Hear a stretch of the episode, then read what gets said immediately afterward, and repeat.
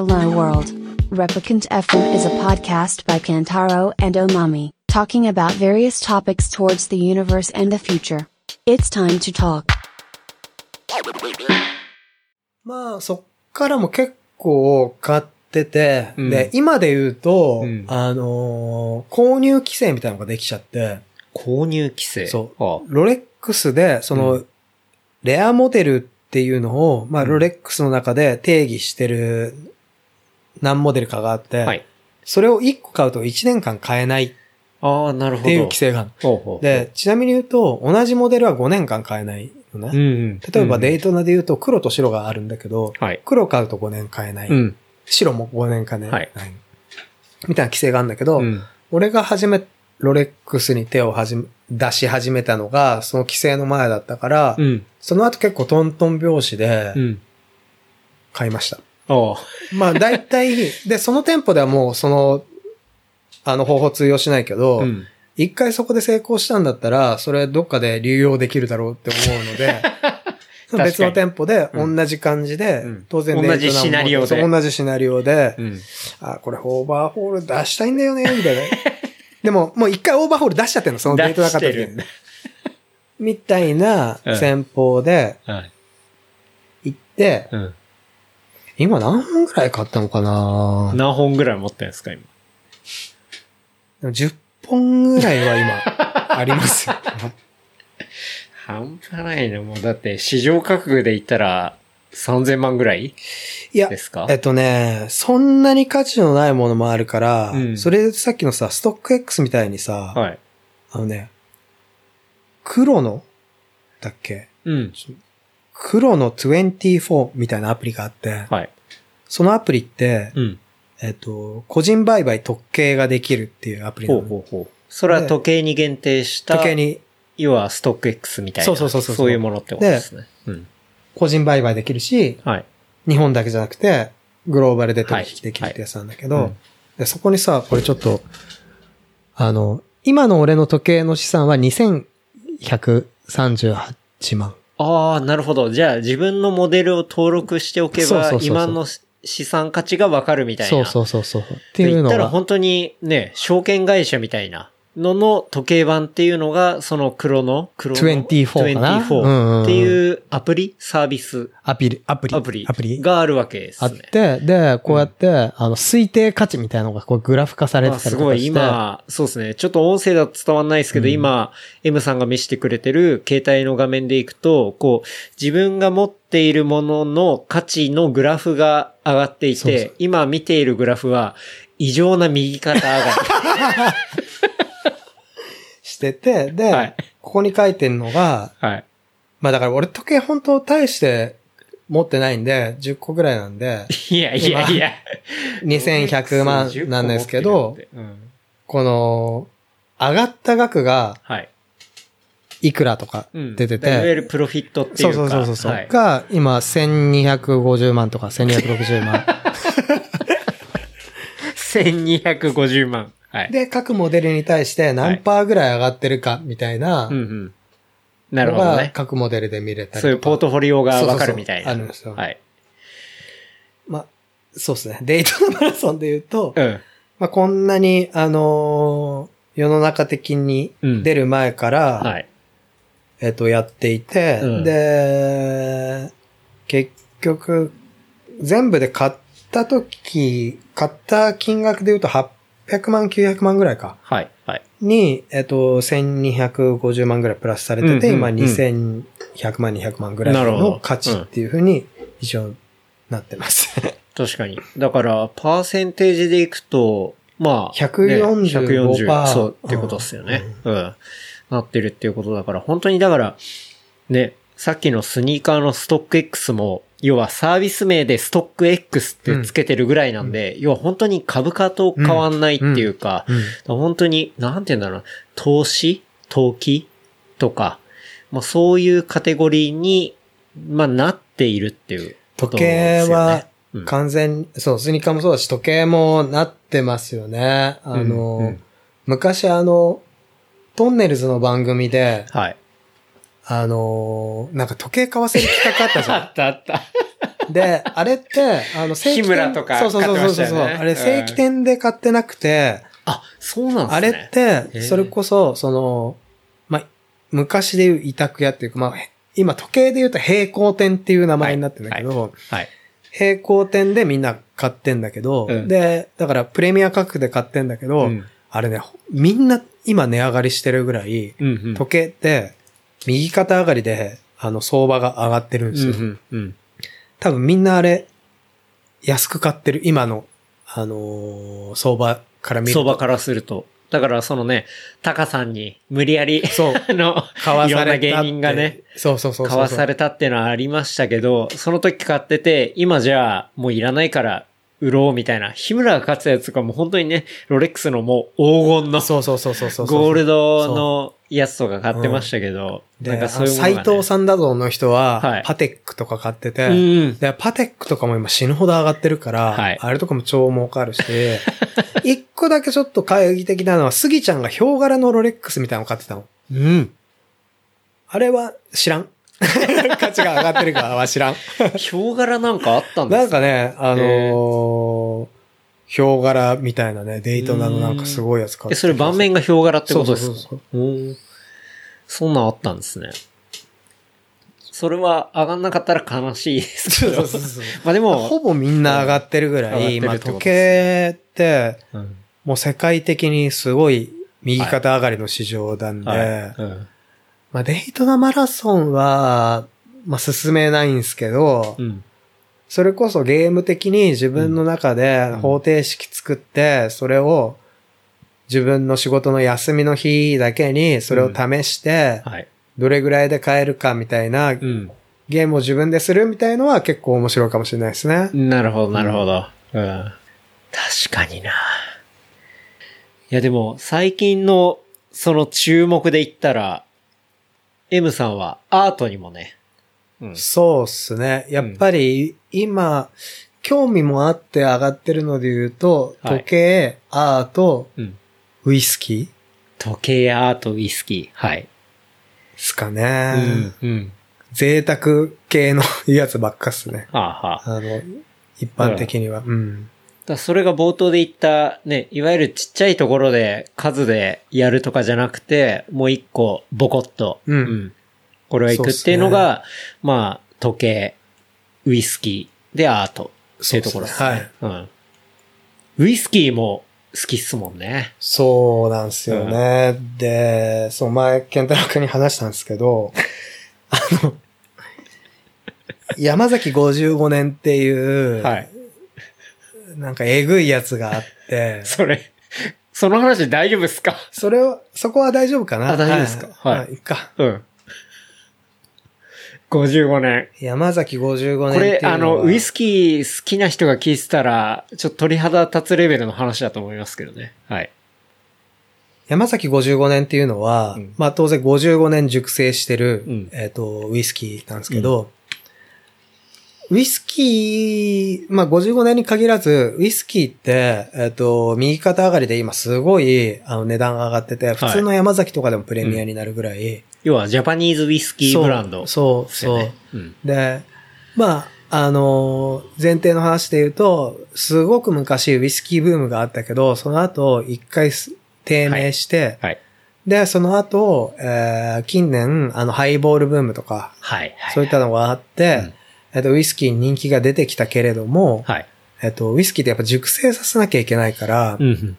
えっと、その樽を何年前に仕込んでるかみたいなうん。ものが供給できる量と比例しちゃうんで、はい。樽を昔一回減らしちゃったから、今供給、人気出た供給に、その、供給と需要が追いついてないみたいな、うんそういう話です。はいで、55年ものっていうのは、まあ日本のジャパニーズウイスキーが始まって、本当初めの方からずっとうん。樽で熟成されているものをいくつかブレンドされたってものなんだけど、はい。当然やっぱ後から増やせないものなんで、でね希少価値がめちゃめちゃ高い。時は遡れないですからね。そう。そううん、で、去年、えー、まあ、抽選で100名様に当たるはい。っていうキャンペーンを、えーサントリーがやりました。で、55年ものが、55年ものが。100名限定で。変えますと。っていうのがありまして、で、えっと、まあ、当然これも転売界隈ではもうみんな知ってる情報だから、うん。えっとね、ネットで見ると30万通ぐらいあったっていうのをなんか見た気がする。20万か30万通。応募が応募が。はい。100ボトルに対して30万の。うん。があって、はいで、まあ当然だけど、あの、100本全部抽選で売るわけないじゃない？はい。まあこれはもう、そうですよね。世の中的にもうね、まあ、乗客とかさ、ですよねいっぱいね、、はいるわけじゃんありますよね。うん。で、イメージ半分とかさ、うん。これもう完全にあの推測だけど、うん。しか出回らないわけじゃないですか。まあそうですよねだから、かなりのもう宝くじ的な倍率だと思うんですけど、はい。まあ当たりまして。いやー、これがすごい話なんだよな、だって。で、それがやっぱすごいのが、はいえっと、定価330万なんですよ。そう。だからやっぱり。700ミリリうんットルに対して。はい。700ミリリットルのウイスキーで、定価が330万円っていう。うん。狂った定価設定だなと思ったんですけど、はい。何年か前に発売されたその山崎50年とかが、はい。だ5年前ってことですね。5年前5年少ないだけ。で、はい。えっと、3回ぐらいに分けて発売されているのね。はい。はい。山崎50年が。うん。で、えっと、それが、まあ、海外のオークションとかで3000万とか4000万とかになってた。ですね。で、その時は定価100万とかだったんだけど、うんうんだから、まあ、330万で買っても当然3000万、4000万ぐらいいくのかなと思ってたら、うん。去年ですかね、あの、香港のボナムスっていうはい。オークションで、はい。まさかのあの、落札額8500万っていう、330万円がはい8500万円。8500万はいっていうのを、うん。まあ当てました。入って当てました。いやー、これね、なかなか実際に当たった人の話を聞けるっていうのはないと思うんで、この話っていうのは相当レアな話ではあるんですけど、うん。まあ、転売界隈ではこれは当たったらもう一攫千金になるうん。っていうところで、M さんも、まあ、申し込んで、はい。で、当たってっていう。うん。でもその、当た、当てたわけじゃないですか。そうっすね。いや、そうだと思います。当たったっていうよりは当たらないんで。うんうん当てたわけですよね。そこっていうのはやっぱりさっきのロレックスマラソンの話もあるんですけど、要は逆算してどういう人に当てたいかみたいなところを、こう、アプローチしてったっていうことなんですか、ね、いや、本当にまさにそうで、えっと、山崎55年は、はいえー普通の、まあ、あの、個人情報を入力するだけの抽選じゃなくて、うん。作文？はい。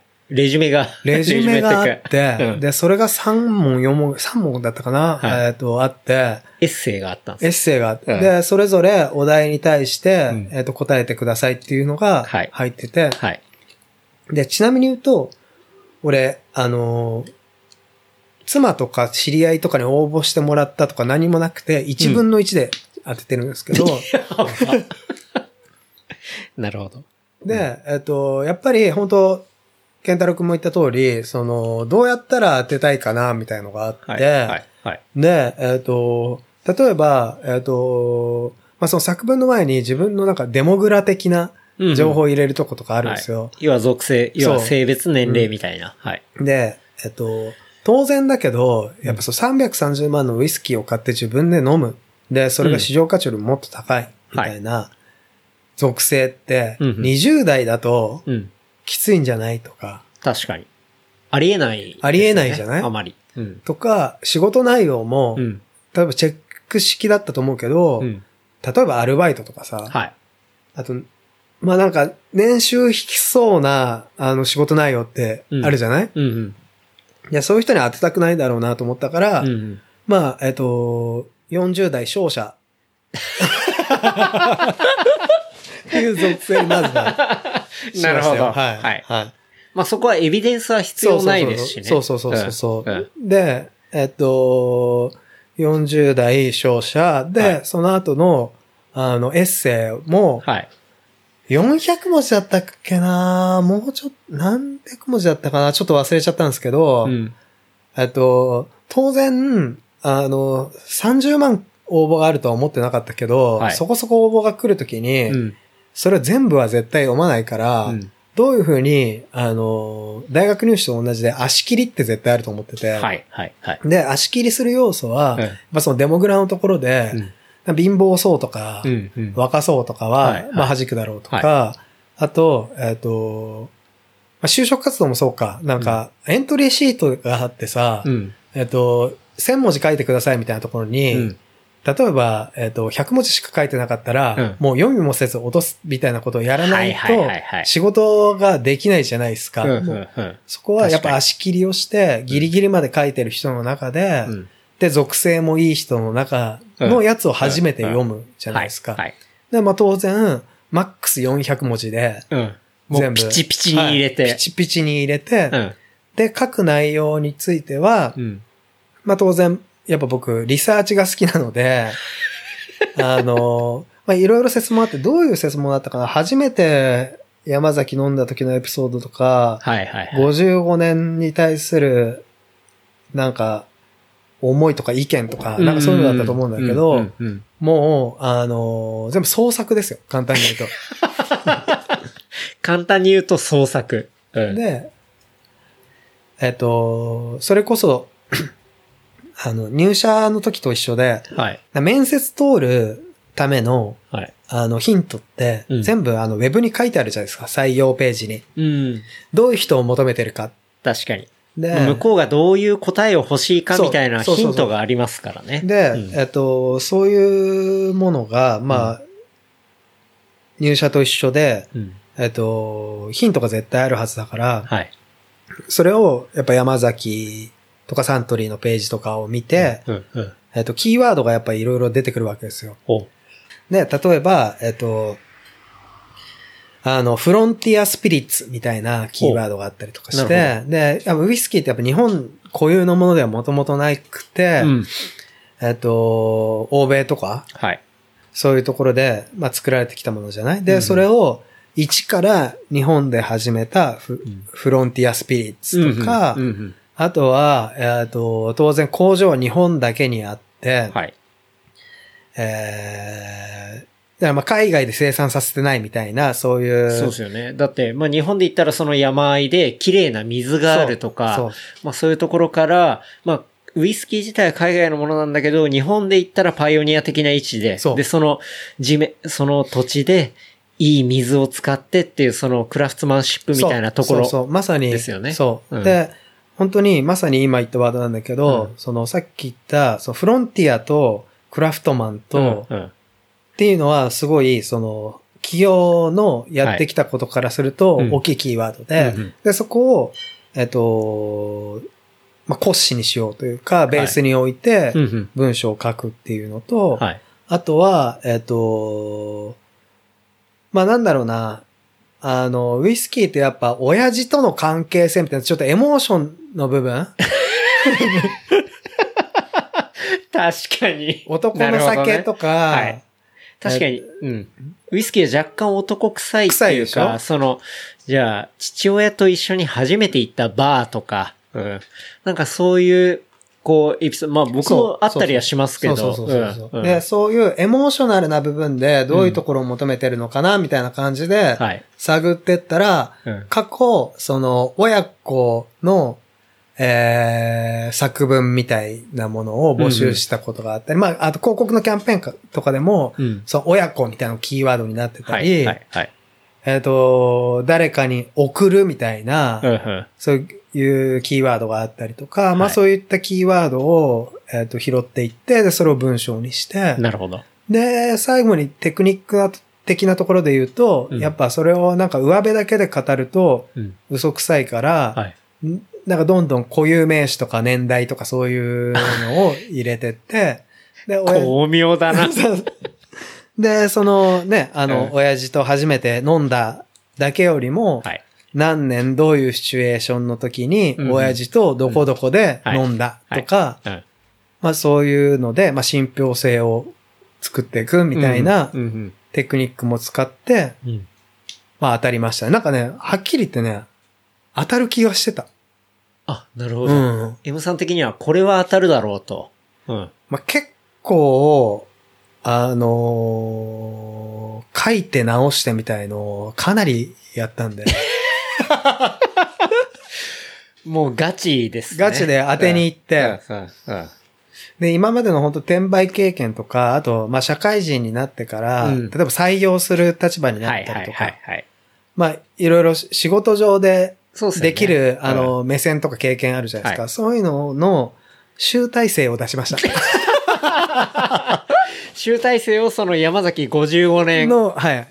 をゲットするためはいに、うん、出費やし。はいでもそれが実り。そうっていうことですよねうん。いやー、330万、1本 750ml の山崎55年。はい。700かな？あ、700ml。700かな？ううんん。あれでもなんか、おまけのやつとかもついてくる。そうそうそうそう。あれは、サプライズだったんですけど、なんかちっちゃいボトルみたいなのがついてきて、うんうんテイスティング用っていうか、テスト用というか、はいボトルがついてきて、で、うんそれをつけずに、その本体の方だけで8500万だったっぽいですね。はい。はい。ネットの情報っていうか、あの、ついてるかついてないかは、あの、ネットの情報ですけど、8500万は確かな情報ですね。うんうんうんだから、ね、今、M さんがまあそういうオークションに出して売ったら、まあそういう値段で売れたとしたら、もう単純に利益というか、額としては8000万以上。っていうことになりますね。すよね純計算すると、まあ当然ね、あの手数料とか税金とかいろいろあると思うけど、ますけどうんまあ時計とウイスキーその一本を合わせただけで、まあいわゆる送り人っていう。ことにははい。はい。なりますよね。送り人の定義って別にあれ、売った後の税金とか考え、関係考ないでしょ？えてないで。すね。はい。で言うと、うんまあそれで、だけでも送り人にはなりました。うんはい。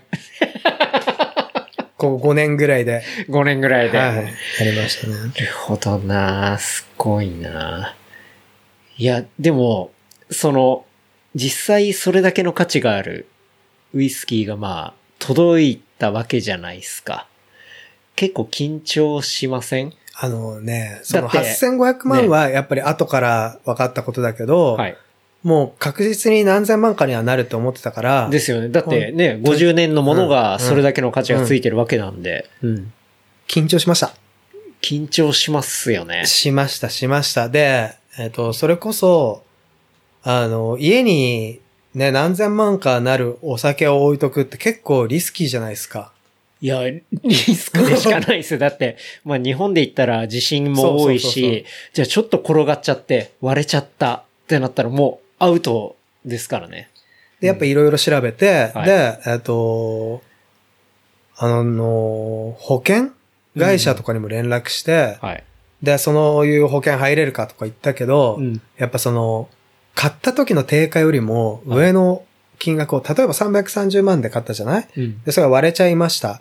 で、えっ、と、オークションで8500万って言われたけど、うん。その金額を保証してくれるかって言ったら、うんやっぱその8500万って、あのー結構、なんていうの？上下するものだから、はいうんうん。えっと、そこの保証相当難しいって言われて、確かに、そういう保険会社からしたら、そういうちょっと水物っていうか、そうそうそうそう。なかなか変動するものに対して、確固たる金額を提示するのは難しいと。そうそうそう。で、まあ変な話さ、それパンと割自分で割って8500万くださいっていうこともうん。できちゃうわけできちゃう。わけだから、えっ、と、当然保険会社はやれなくて、で、はいはいエビデンスを出してほしい。で、うんうんそしたら検討するって言われて、はい。はい。で、そのボナムスの、えー、一応オークションでこういう金額でしたとか、うんうん日本の業者に、今パンと売るだけでも何千万になりますとか、はいエビデンス出したんだけど、うん。えっ、と、結果的に言うと保険会社が、えー保証してくれるところは、えーなかった。うん。うん。で、えっ、と、やっぱ家に置いとくのは厳しいから、はいえー保管するところを探そうと思って、うん。で、それも初めて、えっ、と、そのお酒を保管するところはい。を探しました。ほう。はい。で、貸金庫みたいなやつ、いわゆる。はい、はい。え、それは寺田倉庫的な？えっと、そう。で、寺田倉庫も、えっと、あるんだけど、うん。それ以外にも銀行がさ、銀行まあの銀行も支店の。中に、あの、はい貸金庫とかあるじゃない、でえっと、そういうところも、はい。銀行を聞いて、まあ、寺田倉庫的な、そういう、いわゆる、ちょっと高いもののストレージ的はい。なサービスみたいなのも探して、うん。まあ、あの、条件が合うところに今預けてるっていうなるほど感じですかね。いやー、そうですよね。まあ、買ったら買ったでいろいろ、だって、その、ストレージ自体も、にもお金はかかるそう、わけでもすからね。ちろんね、ランニングコスストかかるし、うんあとは、その温度湿度みたいなところとかも、ですよね。やっぱ考えたし、単純にね、まあ、頑丈なところに置いとけばいいって話でもないですからね。で、えっと、結論から言うと銀行にはしてなくて、うん、はえっと、銀行はやっぱ当然温度湿度みたいのがないのと、い。うんうん基本的に銀行のルールとしてそういう液体とかって預けられないの。なるほど。万が一漏れた時に他の人に迷惑かかる可能性がはいある、から。はい、はい。とはいえ、えっと、銀行も鍵預かって、で、中に何入れてても、うん。銀行ってチェックしなくて、うん警察とかから言われない限り、うん。それって見せなくていいんだって。なるほど。それは、まあ、ある種、こう、プライバシーというか、そうそうそうそういう守秘義務的そうなそうそうそう。ところってことですね。だから、あのさ、あの、それこそさ、変な話、あの、鉄砲的なはいはいはい。ガンです、ね。ガンをはい。預けたりとかも多分できできるるってことですねくらいなんだけど、うんまあね、ちょっとし心配だったから、うんうん温度湿度で。そうですよね。なんっちゃうそれでね、ちょっと熱くなっちゃって、アルコール飛んじゃって、みたいなとかだと、良くないですもんね。そうそうそう。うんだから、やっぱ、最終的にはそういう美術品はい。を保管してる的なところにうん預けたんだけど、やっぱ美術品も結構デリケートだから、はい。湿度とか温度とかを調整してんのね。確かに、キャンバスとかで言ったらね、そこら辺、ちゃんとやんないとカビちゃったりとかしますからね。うんで、お酒にとっていいのと、まあ美術品にとっていいのって、やっぱ当然温度湿度違ったり、うんうんあとね、そのサービスしてるところで少しずつ条件とか違うんだけど、まあはい一番合致するところに預けましたね。うんなるほど。うん。いやー、すごいな。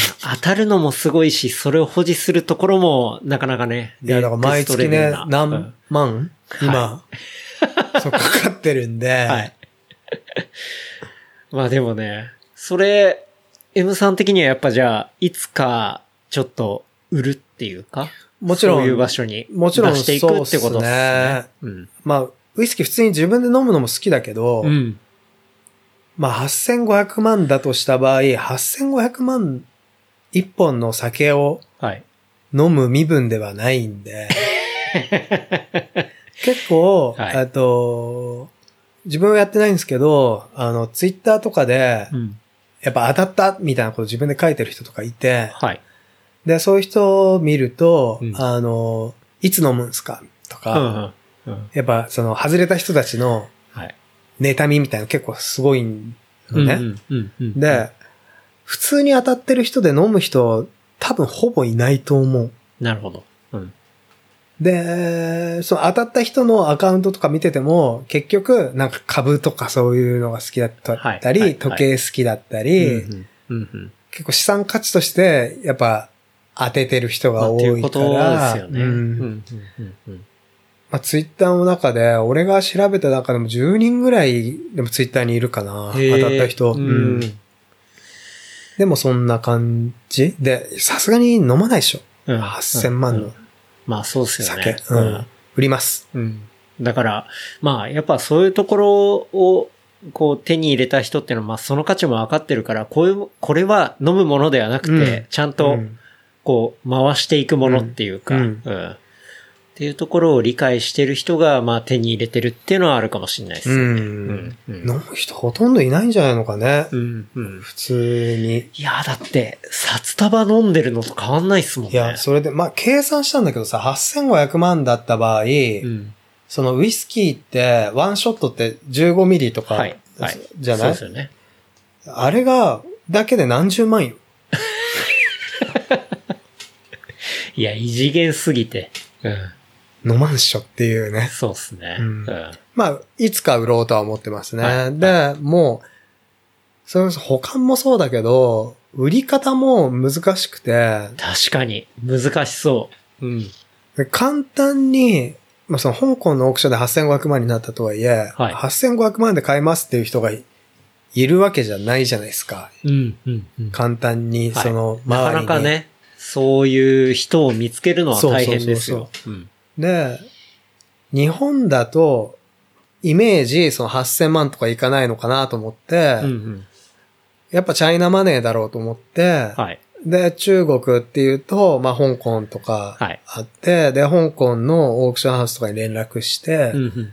で、そしたら、えっ、と、香港のオークションハウスは、やっぱウェルカムみたいな感じで、うんうん。一回問い合わせしたら相当出しませんかみたいな連絡が来て、はい。はい。まあ、向こうもアグレッシブに、まあ、手数料でも稼げるしってことですね。で、ね、やっぱボナムスの、あの、オークションでも一番の目玉みたいな感じだったし、はいはいやっぱ取り扱いたいものだと思うから、うんうんうん結構、アグレッシブに来るんだけど、はいで、よくよく調べてみると、あの、税金の問題とかやっぱあって、うんうん。で、香港で言うと、香港って、えっと、お酒の持ち込みうん。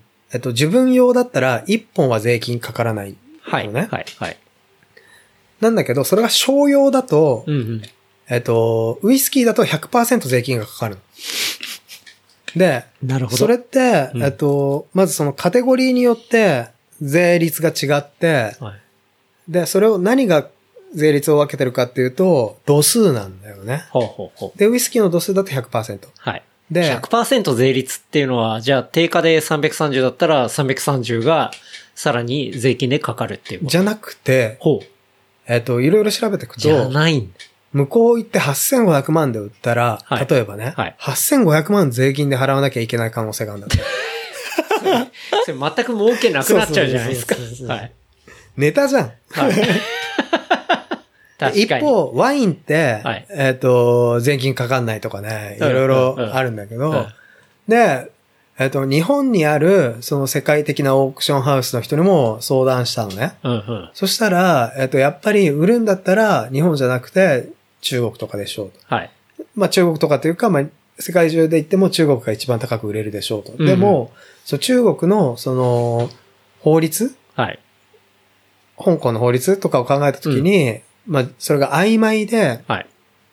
そう100%っていうのが、定価の100%なのか、向こうに行ってすぐ売った8500万の100%なのか、うんみたいなのうんうんが、まあグレーで分からなくて、はい8500万を請求される可能性があって、うん。えっ、と、危険だから、はいえっ、と、日本の支部では、それを、まあ、斡旋しないというか、えっ、と、取り扱わないようにしてるんだって。うんうん。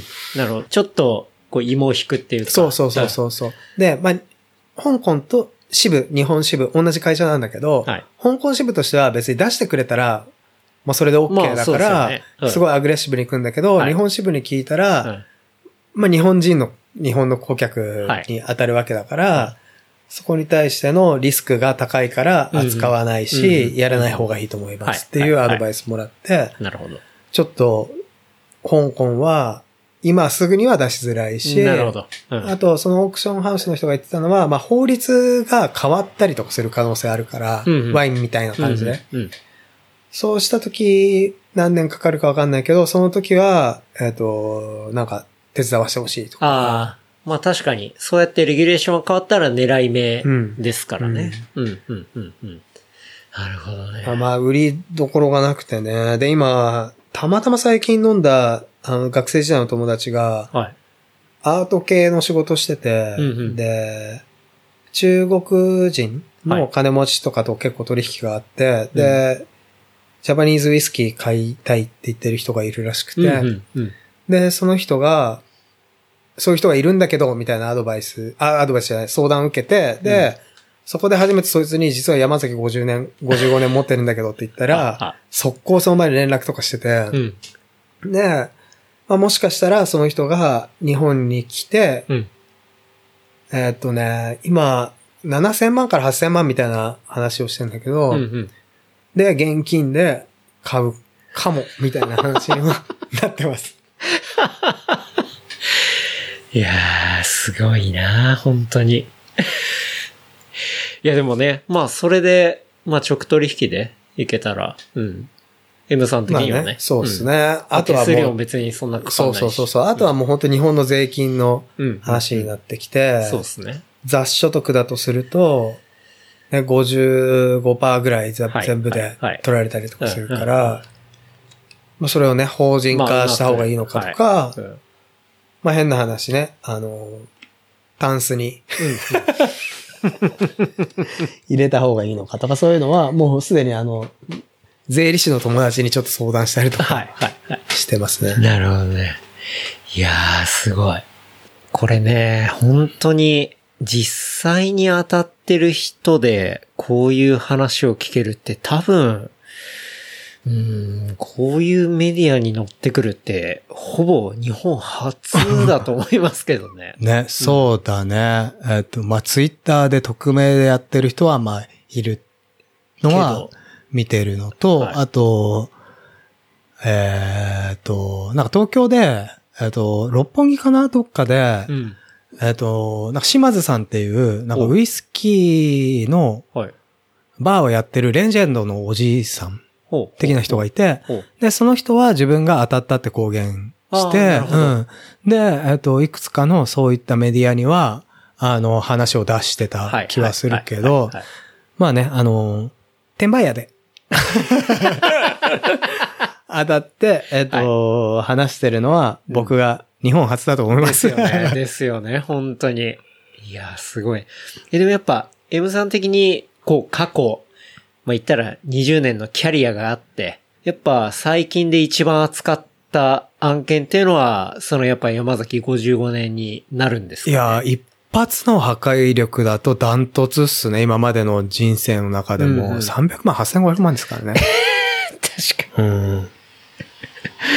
に。ねダントツっす。え。うん。330万が8500万。はいでも、その直近で出した価値で8500万なわけじゃないですか。大体オークションって、その基準の値段ができたら、そこからもう上がっていく一方になるわけはいじゃはいはいないですか。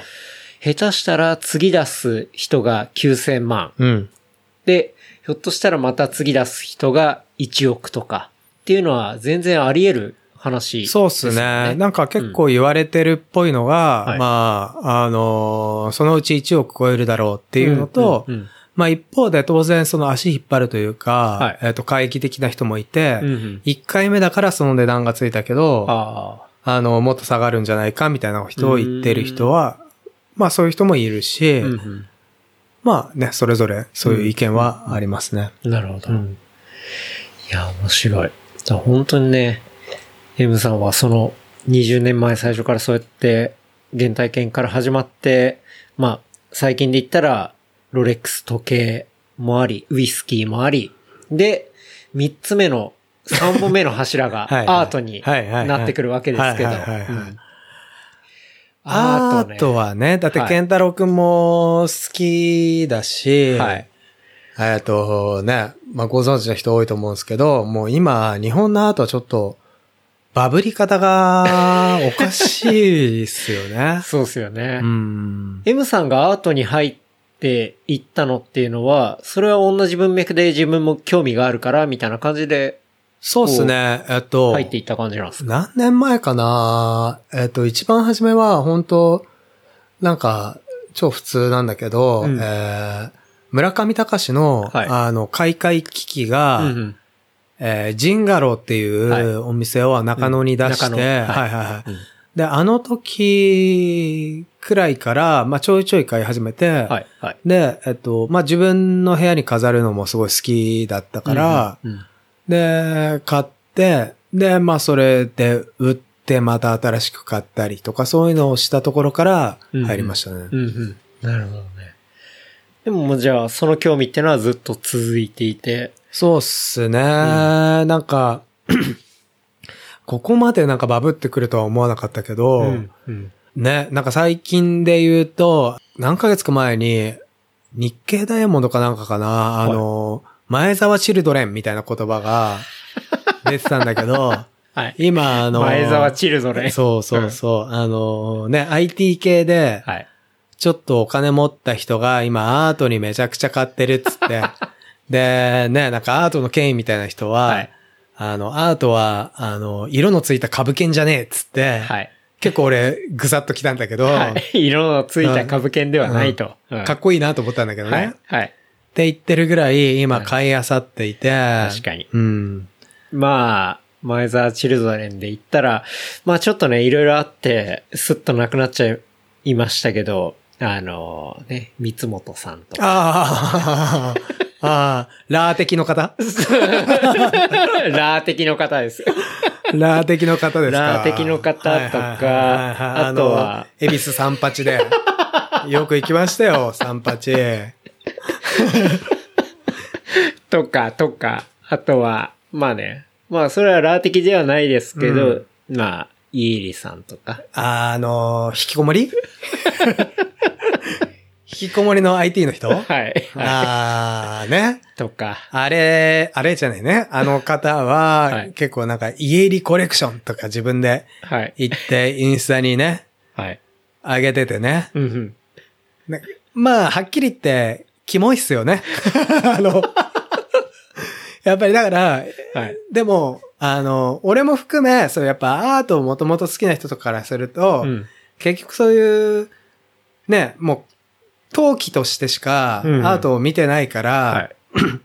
もともとの人からしたらキモいっすよね。で、うんうん僕は一応ファッション文脈もあるし、うん。そういう風になる前から、まあさっきは村上隆って言いましたけど、うん。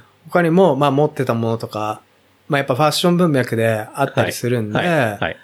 まあ、陶器の前から若干は好きだったけど、でも今こんなになんか熱を持ってるのはやっぱり陶器だからだし、そうですよね。そういう要素はありますよね。そうそうそうそうだからね、まあ、あの、イエリさんでしたっけ？何でしたっけ、はいとか、ああいうのを見るとやっぱキモいなって思う気持ちもわかりますよ。当然。なるほど。うん。いやーでも、M さんとはね、そうっすね。結構アートの、ここら辺盛り上がってるんすよ、みたいな話とかも、僕も結構好きなんで、ね。ね。ねし情報交換してね。はいあの、ケンタロウ君にはね、あの、アートバーゼル、はい。ね、一緒に行こううとかね、はい話もあったし、んそうそうそうう。んだから俺も結構、あのー、ケンタロウくんからもかなりいろいろとダウンロードさせてもらって、いやいや。で、ね、自分が好きなその、ファッション文脈からとか、陶器文脈からの人とかも、うん。ね、まあそういう話もしたりとか。そうっすよね。はいうん。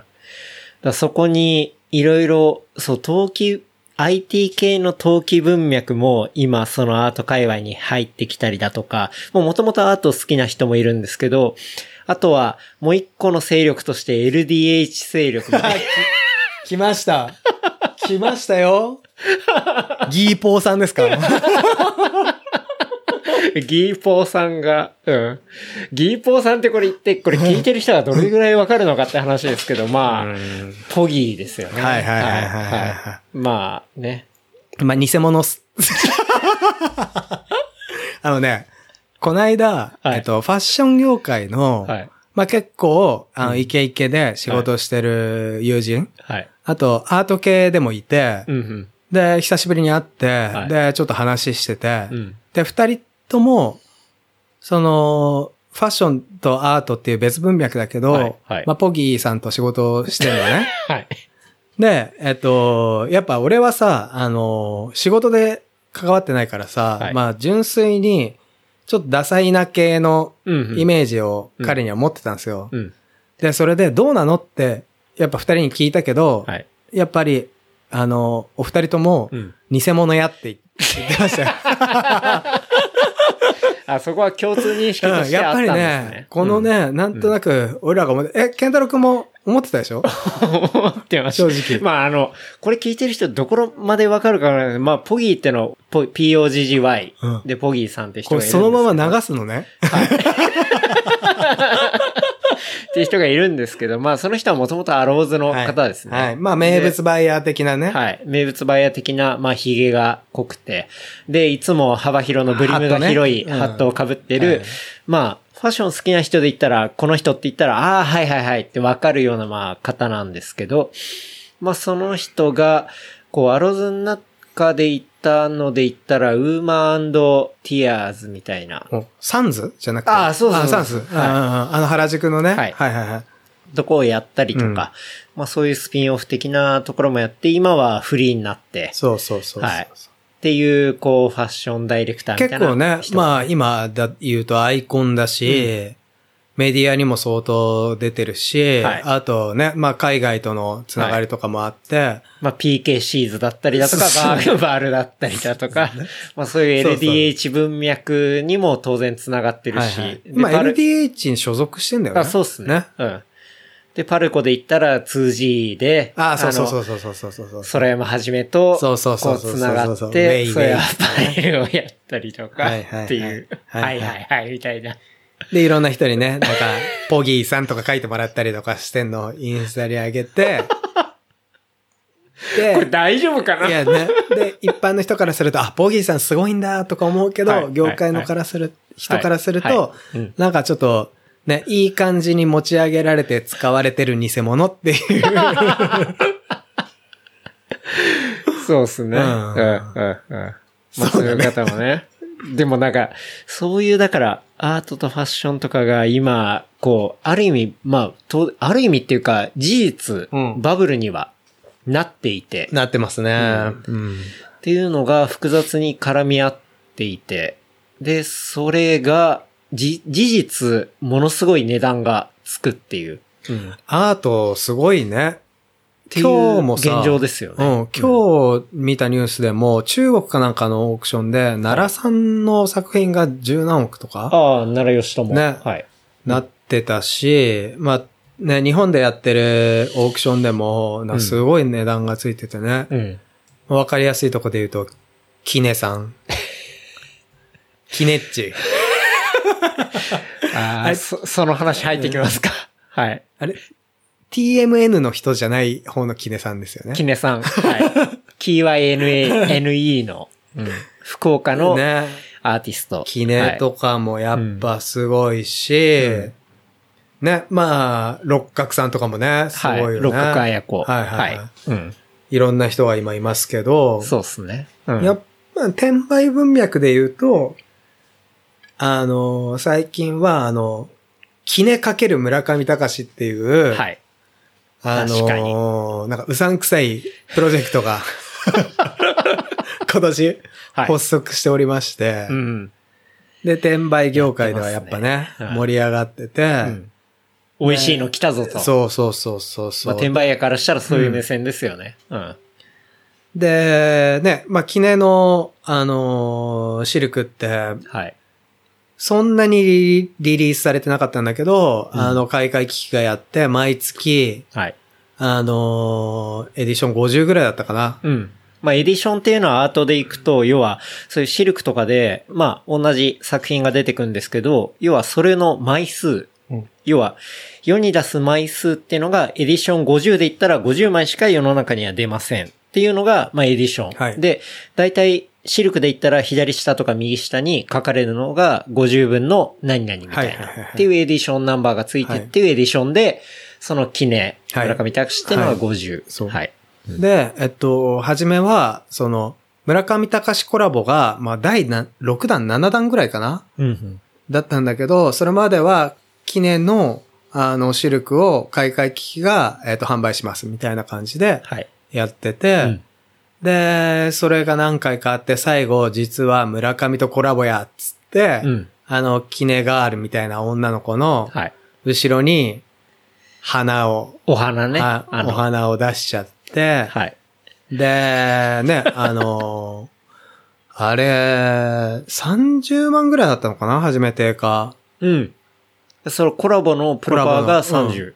1枚、シルクで。シルク1枚。もうそれもおかしい話じゃないですか。おかしいっすよ。だって、結構海外のアーティストで、うんもう、かなり名が通ってる人も、シルク出すって30万なんかつけないっすよ。うん。行って、5、6万ぐらいうんですよ。うんシルクだったら。結構やばいんだよね、多分うんあの人たち。うん。で、えっと、発売して、で、えっと、コラボは3種類あって、はい。ブラック、えー背景が黒と、うんえー緑と、うんもう一つが、えっと、あの、村上隆のマルチカラー的はいはいなはい。やつであって、で、マルチカラーのやつなんて、えっと、それが200万ぐらいで取引されてましたね。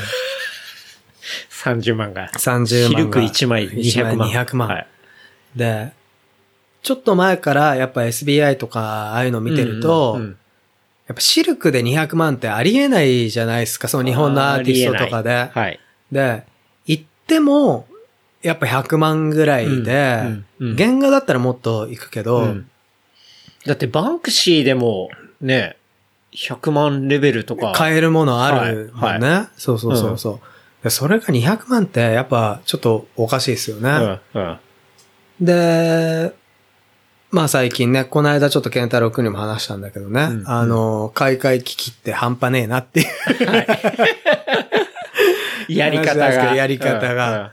で、その後、これもう転売文脈じゃなくて、あの、アートで今金がね、バブってて、金儲けしようとしてるやつが、その転売系じゃなくて、あの、販売元もやべえなっつう話ってい。うこだったりするんでとですすけど。あの、もともとエディション50って言われてて、でうん。50枚しかこの世に存在しないっていうので、はい。えっ、と、販売して、で、えっ、と、まあ、定価も高いし、うん。その後の、えっ、と、リセールもはい。200万ぐらいみたいな感じで、うんうん50枚だからこそ、うん。そういう世界が出来上がってたのに、はい。いきなり、うん。この間、えっ、と、海外機器が、プラス50枚出しますつって、エディション50じゃなかったなかったってっていう。いう、あの、AP、SP つって、まあ、あ存在はするんだけど、アーティストプルーフとセラープルーフっていううん。ものを一般には販売しないものなんで、でもそれ存在はしても、うん。それを50枚ずつ出しますみたいは。ない。祭りみたいのがあって、ごめんなさい。エディションとは別に APSP 出しますみたいな。しかもプラス50、同じ数出しますみたいのがあったってことですね。で、しかも売ってる値段が、うんそのちょうどリセールの値段をはい。結構見てて、あ、で、もともと20万で売ってたものを、うんなんか定価を50万とか、あ100万とかにして、ら市場の価格に、合わせて、合わせたってことプラスで50枚出したの。うん、うん、その時点でえぐいなと思いましたよ。うん、うん、うん。でなんかね、そうやって市場を見て、大元が、こう値段を、要は最初の50とは、明らかに変わった値段で出した。っていう事象が、その村上隆買い替え危機っていう、まあグローバルでも名が通っている、こうギャラリーがやってるっていう現状があるっていうことですね。そうですね。で、ね、まあ、その、例えばね、えっと、もともと30万で売ってたって言っても、やっぱはい転売ヤーの方が1枚に対しての利益高いみたいなうん。うんうん。現状があったから、まあね、ある意味で言うと、なんかそういうところへの、なんて言うんだろうね。まあアンチテーゼっていうか、うもあるのかもなとも思うんだけど、うんまあそういうのがあって、はいで、えっ、と、初め抽選1回やって、で、抽選で、えっ、と、売れ残ったのね。うんうん。で、それをウェブ販売したんですよ。はい、はい、はい。で、ウェブ販売した時の価格設定が半端なくて、うん。で、さっき言った、その、もともと30万くらいで言ってたはい、村上記念のコラボのシルクをうん。1000万とかで、オフィシャルで出してまして。それ、あの、最終のエディット。なんかね、もう本当に残り1個ですから高いです、みたいな注意書きがあったんだけど、はい。で、それで、ウェブで、それに関しては1000万の値段ついてて、他のもね、シルク1枚で。うん。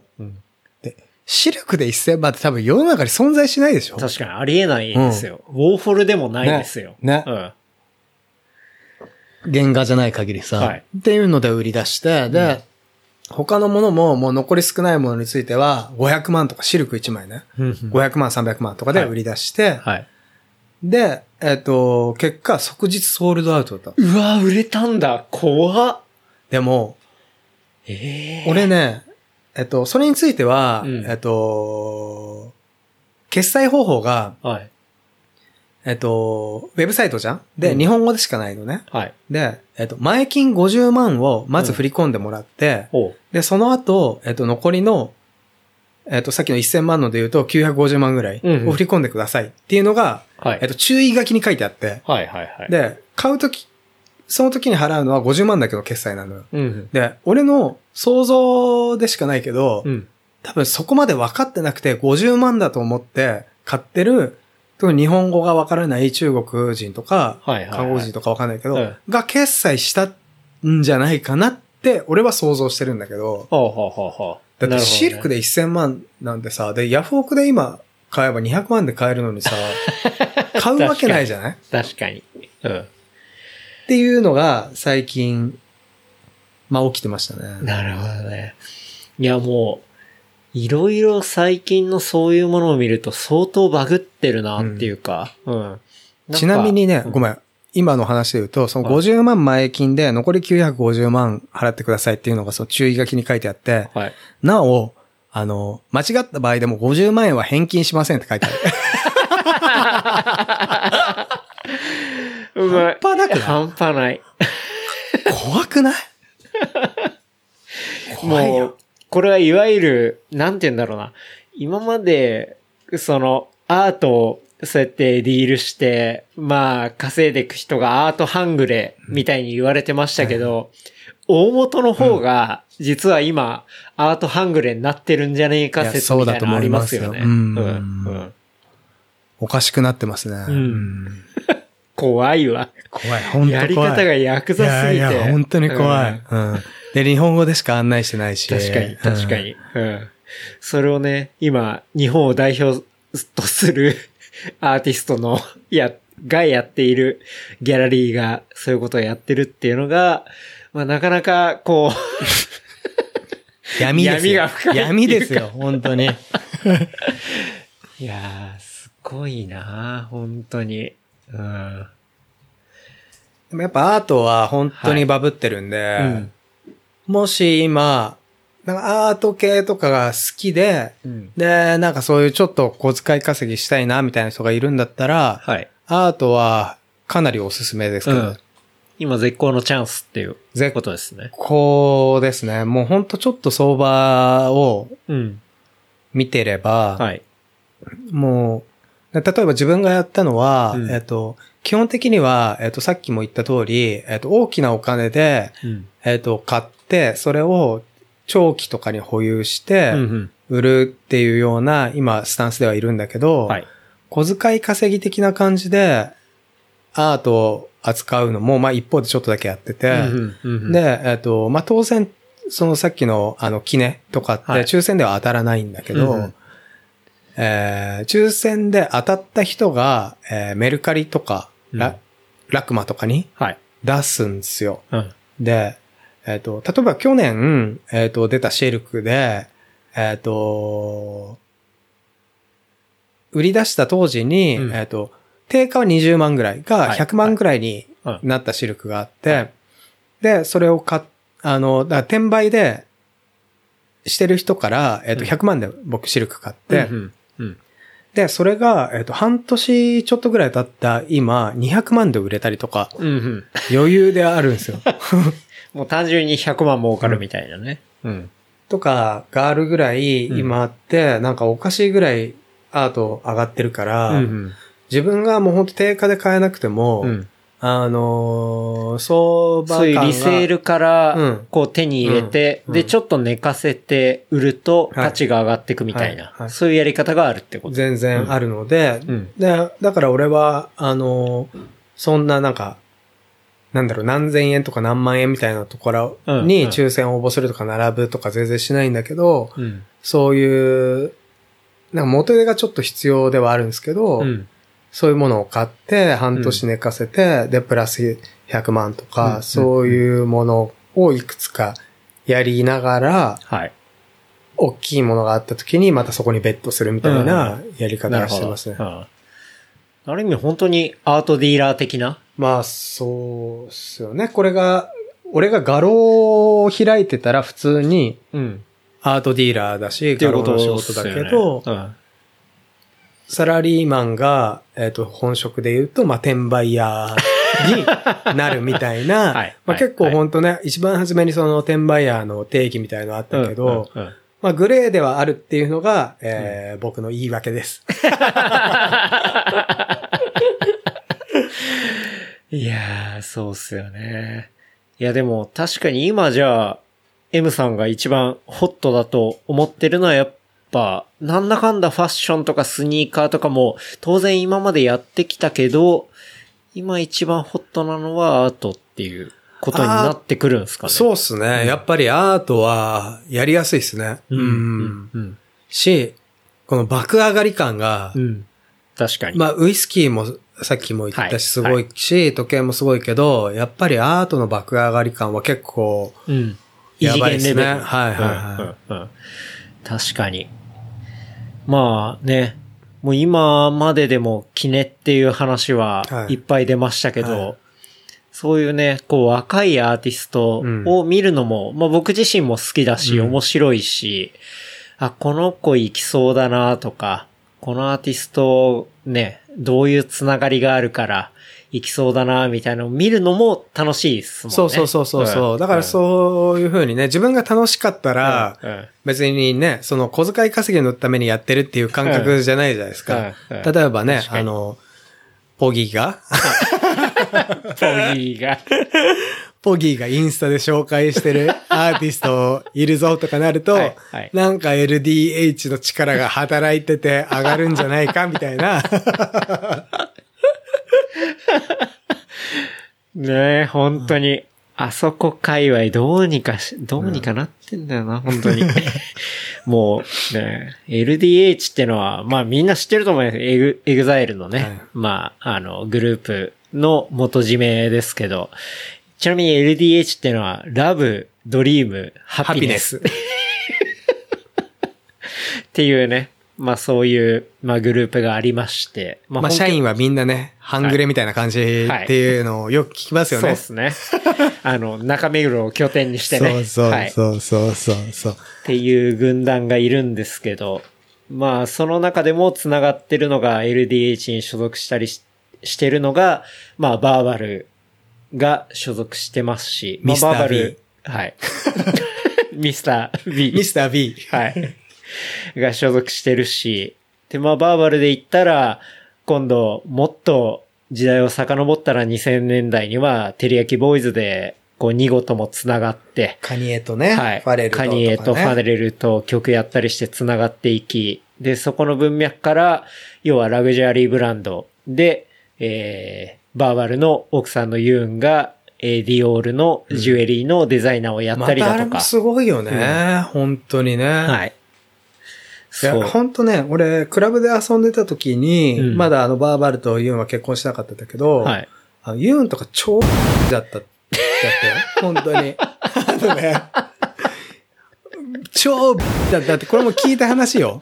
はい。ルバロンとかでさ、はい今ははいなき、うんうんまあよく、まあ見てたし、飲んだこともあるんだけど、うんまあ、なんか本当に、ただのみたいな感じだったけど、はい。あの人嗅覚すごいよね。で、バーバル行って。だからそこら辺の嗅覚、うんセンスがあるんだと思いますよ、うんやっぱり。うんまさか、ディオールのさ、あはいのジュエリーのデザイナーになるとは思わなかったからね。本当に。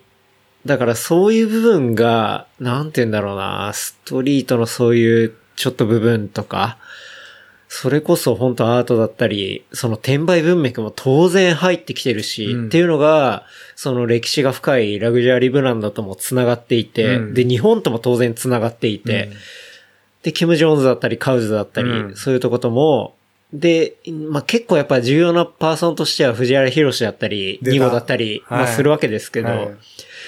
そういうとこと繋がっていっての、そのリセールカルチャーみたいなものが世界的にあるっていうのは、なんかすごく、こう、まあ、日本のそういう裏腹カルチャーから見るとめちゃくちゃリアルなものがグローバルに今2021年繋がってるっていうのはすごい感じますよね。いや、本当そう思いますね。なんか、ファッション系の人からも聞いたけど、うん。えっと、日本って別にフォロワーじゃなくて、うん結構やっぱ日本で流行ったから世界で流行るとか、うんうんそういうものってファッション文脈結構多い。らしくて、うんで、さっきの藤原博で言うと、うんはい。えっと、ロレックスとゴローズみたいな自分がやってない はいブランドにもうん結構貢献してるなと。思ってて、。うんで、やっぱゴローズのインフルエンサーだったりするじゃないですか。はいはいうん。だし、ロレックスも特にあの、ヴィンテージロレックスはん彼が、えっ、と、その日本で広めて、で、はい日本の価格が上がって、うんそうすると世界に波及するみたいなのがはい結構あるんですよ。うん。うん。う。うんん。いや、本当にそうっすよね。ううんん。まあ、キモいけど。キモいけど。まあでも相当 HF には恩恵受けてるから、そんなこと言えないですけどね。まあ、なんだかんだ今でも好きですし。あうん本当に？うんいや、なんか、何が？お曲が？いや、スランバーズ。曲、曲っていうかなんか、髪型？髪、髪型じゃないです。でもなんかやっぱそういう歴史？う。うんん。とか、なんかそういうつながりがあるとか、やっぱりその、ストリートカルチャーのゴッドファーザーみたいうんうんまあねなところっていうのは、まあ東京のね。はい。はいだそれは東京ならではうんだったりすると思うし、なんかああいう人がいて実際ナイキと繋がって、ねそういうものをやったりだとか、うん今で言ったらもう名だたるね、ラグジュアリーブランドとビトンとやっコラボしてとかはね。すごいよね。モンクレーとかもやったしね。やったりっていうのが、の恩恵をまあ言うんだったりっていうのも受けてるわけじゃないですか。うんその長いスパンで見たら。うんっていうのが、そういう日本のスターみたいのがいて、なんか、やったりしてるっていうのは、なんか、うん、すごい面白いなってのは思いますけどねい。や、わ、あのね、すごいわかるのが、うん例えば昔さ、シテューシーとかがさ、はい。あの、T シャツに、うんなんか、各国の、あの、都市の名前を入れるときに、うんうんうんうんニューヨークとかロンドンとか入ってる中に東京が入ってるのってやっぱ、HF とか、確かに。あるのかなって、なんかすごい誇らしいよね。ううん。なんか嬉しいよね。東京としてのプレゼンスがちゃんとそういうグローバルブランドとしてもあるみたいな、っうん。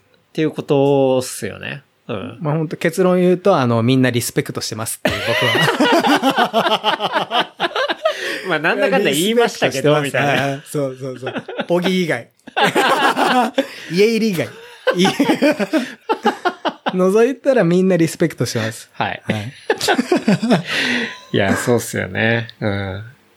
いや、でも本当に、ちょっと話戻りますけど、やっぱ、アートの界隈は僕もやっぱ今すごい、まあ数年前からですけど、うん。M さんともね、いっぱいそういう話もし情報たし。交換してますねうんはいうん面白いなって思ってて。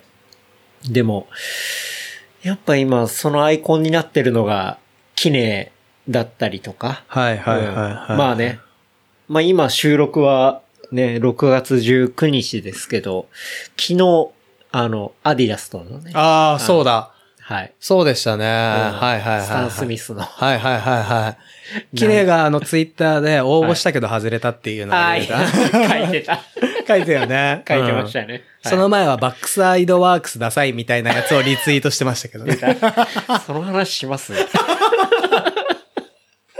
キネフォロワーの話します？しましょうか。まあ、正直これは M さんとしか話せないね、あの、同じ温度感で 話せない話だと思うんで、ちょっとその話行こうかなって思いますけど、要は、キネって、その、なんていうの、わかりやすく言ったら、まあ、江口久志的な、はまあ本人は否定してますけど、うんそこのタッチの、要はまあ漫画 2D うん。の、えっ、と、女性を描いていくっていう、まあ、トーンの作品ではあるんですけど、うん。なんで否定するんだろうね。まず、確かに。ね。うん。自分日本がやってました、先行してました、みたいな、そういうのを言って否定してるけどさ、もろだよね。うん。まあ、もろ。まあ、言ったら、インスパイア系っね。ていうね。だよね。うん昔から知ってる人から言ったら。はいはいはいっていう文脈がありながらの、さらに、そのキネからのフォロワーも今、山ほど出てきている。そうねそういう状況があって。はい。 Backside works さん？福岡の福岡の、同じ福岡のはい Backside works。 Backside works。あと、姫さん。姫さん？なんか知らんけど。はい。これ知らんけどみたいなのとかその界隈見てる人いったら多分爆笑だと思うんですけど。うんなんかね、似たようなあのタッチのフォロワーの人たちが、うんなんかすごい、まあ、キネフォローするとうんね、売れやすいみたいなのか知らないけど、リセールの世界でもすごい話題になってますね。はい。この間、あの、えっと、有楽町でやってた、えっと、東京アートフェア。はいはいはいはいまあ、毎年やってますけど。はい、行きました。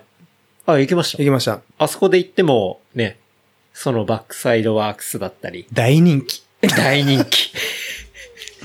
あとは、姫はいだったり、はい。っていう人たち、まあ、いわゆるその、キネのタッチっていうか、ああいう線画でやって背景が単色で、で、その 2D の、えっ、と、漫画的な女の子を描くアートのキャンバスの作品が、なんか結構散見されて、そうですね。で、人を集めていてっていうのが東京アートフェアでもあって、うん。うん。わ、なんか、すっげえ記念インスパイアの人人気なんだと思って、うん、見てたら、その後ね、あの、M さんとも話したら、あれは姫とか、バックサイドワークスってところで、記念フォロワーで、今、ハスリンしてる奴らなんだみたいなね。そうそうそうそうう。ん話を聞きましたで、けそれをツイッター上で、うん。なんか、あれ、なキネが出てから、うんバックサイドとか姫とか増えてないみたいに書いてるやつを、うんあの、キネがリツイートしてディスってるっていう 構図がありますね。うんうんうんいや、なんかその、すごいっすよね。そのアートでも、アートってなんか正直僕の感覚から言ったら、こう、いろんなところから影響は受けるけど、やっぱ新しい表現方法っていうか、うんまあそういうものを出していく、こう、若干職人肌みたいな人たち、まあやっぱアーティストなんで、っていうところの人が、ああいうところに出していくっていうところありますけど、この2、3年でそこはちょっと変わってきていて。狂ってますよ。はい。うん。なんか、売れてるアーティストのインスパイアでう、んこうどんどん乗っかっていくみたいな。うんうんこの間ね、あの、ケンタロウくんにもね、で、これ、同じようなやつでちょっとだけ変えたら売れんじゃねえのみたいな話もね、うんうんうんするぐらい、はい。で、それこそ昔からの、あのーノウハウで、はい。なんか知り合いに買わせて、うんちょっと値段をちょっとだけ釣り上げるとかやったら、はい。多分そこそこ、あのー人気になるぐらいの、今、うん変な業界ではありますよね。そうっすよねアートだ、アートもそうだし、今の流行りって。はい。はい。多分、アートとして見てる人が少なくて、うん。あの、流行り物として見てる人がうん多いから、確かに。多分そういう風になってると思うんですけどね。うんうんうんそうっすよね。だから僕の、あの、、妻の母は、うん結構昔からアート好きな人で、うんうん。で、それで言うと僕、あの、家に記念もあるし、バックサイドもあるし、あるんですけど。あるんだはい。はいや。っぱり、あの、ああいうのを見ると、こんなもんアートじゃねえって、あの、言われますよ。うんいやーね。で、これ今でもこれいくらぐらいなんだよみたいな話をすると、うん早く売った方がいいよこんなダサいのって。ダメダメっつって。言われるんすね。こんなのアートじゃないから、すぐ売らないと、つっうて言われてます。いやー、そうっすよね。いや、でも、こんなのアートじゃないものが、ね、そうやって成り立ってるってのが、ちょっと、いびつなうん。感じい。や、本当に。うんやっぱり自分でもね思うのが、うんちゃんとしたアーティストの作品はい。と、あの、の隣にキネとか置くと、はい。なんかやっぱ違和感、うん。これアートなのかっていううん違和感すごいあるんですよ。うんうんうんで、まあ僕と同じ近い感度を持ってる方がもしいらっしゃったら、うん。はい。あの、ふと気づくかもしれないですけど、うんうんで、そっから派生したバックサイドとか姫とかを家に置いてると、うん。もうなんか、キモい いらないっていうぐらいの感覚になってくると、やっぱちょっと恥ずかしい、恥ずかしいっていうか、ううんん、うん。確かうん。に。本物じゃないそう、か。本物じゃん、本当にうん。うん、本当に、うん。フェイク野郎だなっていう、ポギー集が、まだ、好きだな、ポギー。ポギー。好きだな、本当。あの、このエピソードで損しかねえ名前出されて。なんか偽物感がね、はい。やっぱ多いっすね、アート界隈。まあアートもね、ファッションもね。はい。なんか、そう、ちょっと話それるけど、うん。この間、はい。ボーグのインタビューで、カーク・ボレーが、あ、そ見た？れ僕も見ました。見た？やっぱ面白いよね。あの、渡辺さんっていうインタビュそうそうそうアーでした、よね。あの、今年もう辞めちゃうんだよね、あの編集長って。そうっすよねはい。あの編集長と話してそうそうるそうそうそう、あのインタビューは本当に面白い。ね面白いよねうん。で、ちょっと前にさ、カーク・ボレーさ、あの、はいテレビに出てインタビュー受けてたの受けてました、受けてました。はい。であの人、あの人やっぱ本物じゃん。いや、本物知らんけどはい。なんかマさジ、俺らから見てもさ、はいこれ本物だっていう感じするじゃ。うんん。で、やっぱ、あれが本物で、ギーポーとかが偽物だっていうのは、やっぱり、思うんだけど、確かに。あのインタビューの中で、ちょっとその偽物系で面白いのが、うんバージルに対してどう思いますか？うんみたいな質問があったよね。はいで、それで、うんえ、私にそれ聞くの笑い？みたいな。確かに、あったあった。なってて、うーん、あの、オフホワイトはドーバーでも扱ってますみたいな、なんか意味不明な回答してたよね。そうそうそう。してましたね。あれ面白かった。だからもう本当に、なんていうか、もうその偽物っていうか、なんて言うんだろうな、そのビジネスと自分が本当にいいって思ってるものを切り分けてる感じっていうねか、、ね。うん。うん。でも、あのインタビューの中では、カークボレーはもうカークボレーなんですよ、やっぱり。だから、いや、ビジネス、今の時代きついっすよ、みたいな。うんうんうん成り立ちません、みたいな。それでも、あやっぱり。やっぱ本物感がすごいよね。そうもう一つ一つにね、なんか哲学もあるしね。うん、うん、うん。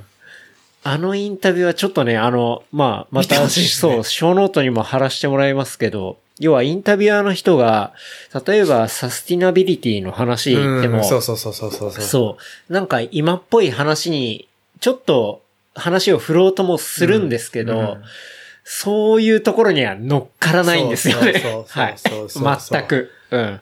あの人はやっぱ哲学がカークボレーにはあるから、その流行りのサステナビリティに乗っかると、ちょっといけてるし、うんいい人みたいなのには全く乗っからないんだよね。うん。全く違うんですよ。うん要は、なんて言うんだろう。本当に純粋にクリエイティビティっていうか、クリエイティブのところしか、ある種考えてないっていうか、うんまあ当然ビジネスとのバランスは考えるんですけど、その部分でも、本当にやりたいものをやる。うんで、売れないものを作る必要があるみたいな。ううんんそういう話も中では出書いてあてくるし。ったね。はいなんか去年これ売れたからうんこれ作りましょうみたいなこと言うと私は怒りますみたいなそうそうそう書いてあったね。そうそうそうなんか、そこにね、売り上げ、だ数字をそんなに見なくて、うん。数字に振り回されずに、はい。自分たちのクリエーションうん。を出していくことの方が重要だみたいな哲学もあそこあったよね。あれかっこよかったね。うそう、めちゃくちゃかっこよくて、うん。でやっぱ、すごいやり方的にはやっぱパンクだし、うん。っていうところが、当然ビビアンの話も出てくるああ、わけ出てただし、ね。うん。うんいうところがね、そうっすね。ね。あのインタビューはめちゃくちゃ面面白かった白いよね。ね。何年か前にさ、ファストファッシファストファッションはい。が流行った時も、あの、カーク・ボレーはめっちゃ否定してたのを何かで読んだことがあって、うん。うん。で、その、作ってる人たちに、関わってる人にリスペクトをうんうんしてたら、この値段で服が売れるわけがないとか、なるほど。うんクリエーションを、えっ、と、本気でやろうとしてたら、そんな値段で売れるわけはないみたいな感じで、すっごいバッサリ言ってて、やっぱかっこいいよね、うんああいう信念があるとね。そうっすよね。うんそう、もう俺も転売やめてさ、クリエイターしようかな、もう。ちゃんと。かっこいいよね、川久保さんは。本当に。であのインタビューは本当に、なんて言うんだろうな。うん、今、僕とか M さんの世代で言ったらね、まあギャルソンとか、はい。そういうものってのは確固たるもの。だ今の本当に20代の若い人たちが、うん。ね、ギャルソンとかカウクボレイとかそういうブランドをどういう風に見ているのかっていうのは正直わからないけど、だから、そういうところを見たら、もうちょっと、ね、アウトプットっていうのが変わってくるのかもしれないし、それこそ、キネをフォローするんではなくて、そうそうそうそう。あと今最近めっちゃ若い子で言うともう完全文脈めちゃくちゃだけど、うんはい。東横ガールズみたいのがいて、え？なんすか もうこれ使わなくていいよ。よ、この話。いやいやいや 僕初めての話は大好きなんで。東横ガールズ。昔さ、はい。あの、新宿ってさ、駒劇があったじゃない？はい。はい。駒劇の前、駒劇がなくなって、東宝かなんかのビルになってんだよね。はい。映画館やってる東宝。の前のあの空き地に集まる未成年とかの、はい。あのーま、まあ、いわゆる不良集団みたいな感じの人たちがいて、うん。で、昔って不良って怖い人うん。たちで、うん。でもなんかうん。オタッキーなの、ちょっと。ほで、なんか、ホスト崩れみたいなやつが、キングとして降臨してて、う。なるほど。で、そこ、でちょっと盛り上がってんだって、その東、東横東横ガールズが。が盛り上がってんだって。はなんでその話したんだっけ？まあそういう奴らにも、はいあの、川久保さんとかね、うん。そういうのがいつか伝わるといいなみたいな。だからそういうかっこいい部分っていうのが、ううんん。なんか、でも、若いアーティストでも、なんか、やっぱこの人違うな、ビビッとくるな、みたいなのは当然ありますけどね。うんうん。なんかだからなんか、ディスの話ばっかね、うん。まあちょっとしましたけあそうだよど、まあそれはね、半分ネタ的なところもあるんですけど、いややっぱ、若い人にもすごい才能あって、うん。僕も好きなアーティストいっぱいいますし、ファッションとかアートやってる同い年の友達とかと会うと、うん。やっぱね、年下超面白いっていう、ああ、うんわかりますね。うん若い子たちで勢いあるやつ、めちゃくちゃ面白いっつって、それもうんそっから勉強しまくってるってすごいみんな言ってて、そうっすよね。うん。結 T 構、パブロかっこいいっつって。これディスって、これディスじゃないですかね。うんいや、あれもすごいっすからね。だなんか、こう、僕もまあ35、6になってきて、こうやって年を重ねていくと、やっぱ、下の世代っていう、あの、そういうジェネレーションから吸収する部分とかうん。めちゃくちゃあるし、うん。なんかその世代がどう考えてるのかとか、ううん。ん。そういうところっていうのは、なんか、うん、柔軟に吸収したいなっていうのも常にあるんで、うん。うん。ね、アートとかでもね、あの、芸大の学生のね、そうそうそう、本当に。小。田尾ちゃはいんみたいな子がね、小田尾ちゃんね。ねなんか売れてたりとかね、はいテレビ出てたりとかね、はするもんね。だから、ね、まあ、すごいかっこいいよね。ああいう子たちがいると。うんうんなんか、ね、でも、俺やっぱ曲がってんのかわかんないですけど、はい。そこでヨネが絡んでるとキモいみたいな。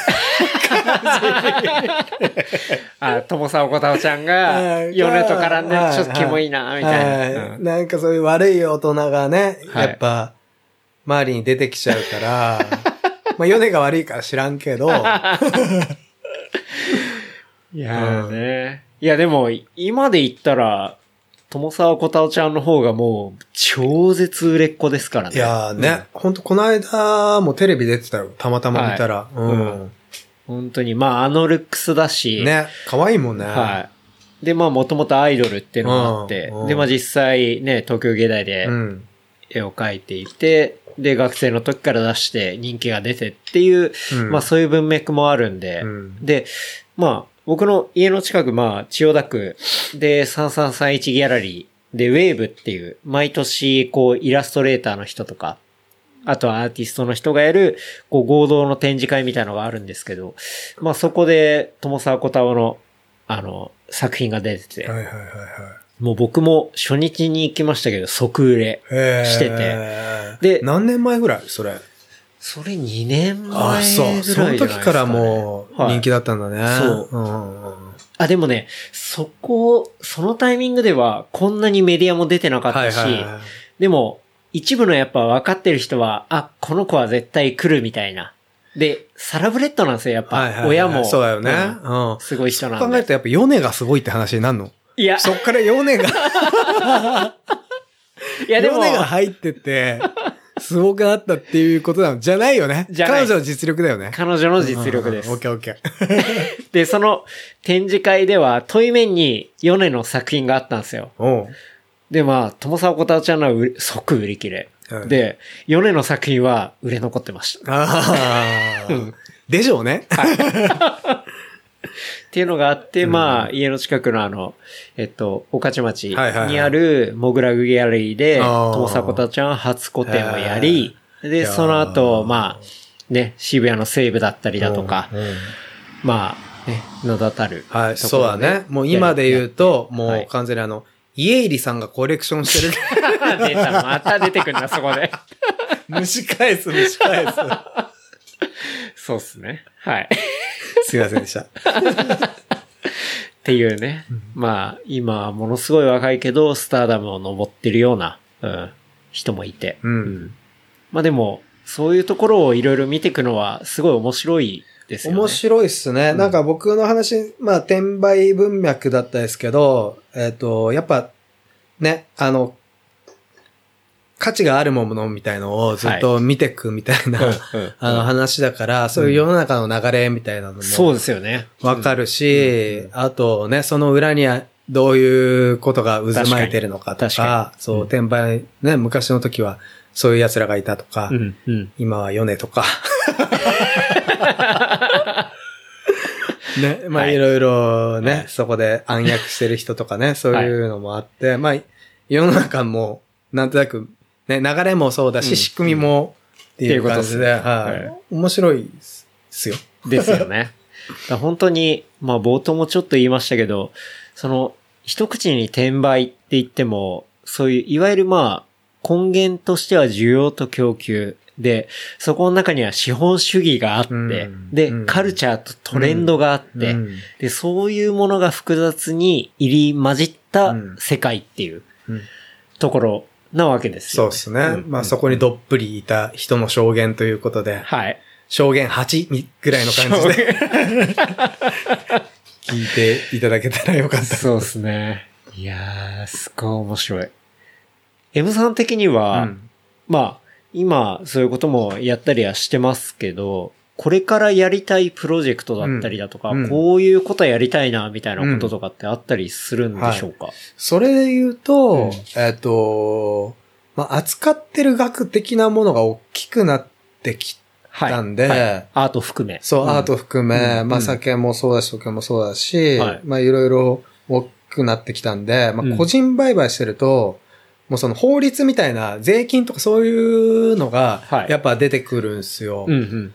で、そうしたときに、やっぱり法人化した方がいいんじゃないのかとか、はい。はい。えっと、また、そのアートの、例えば売るときに SBI に出すよりも自分でなんかお店があった方がいいんじゃないかとか、確かに。そういうことはなんかイメージはしますね。うんうん。うん。で、例えば、さ、今出てきてるそのアーティストの中リセール高いもの、うん。とかを、なんかいつでも買える店って、はいい実は東京にそう、多分なくて、確かに。うん。ないっすね。うん、で、えっと、売買ってやっぱネットか、その、まあ、ほぼネット、9割ネット、1割そのオークションっはい。はい。ていう風になってると思う。ああとね、まあ、ほんとちっちゃいけど、画廊みたいなところが、はい一応ね、昔からの画廊があったりするんだけど、なんかそういうね、あの、それこそインバウンドの人とかさ、はい。